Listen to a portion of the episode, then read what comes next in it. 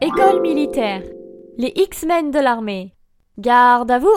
Repos. Ici, c'est l'école militaire. Après une guerre contre l'Autriche sous Louis XV, on s'était rendu compte que nos guerriers manquaient d'entraînement. Du coup, maintenant, on sélectionne nos meilleurs officiers, on les forme dans cette école et on en fait des généraux. C'est aussi ici qu'a eu lieu la dégradation militaire du capitaine Dreyfus. Tu sais, l'affaire Dreyfus.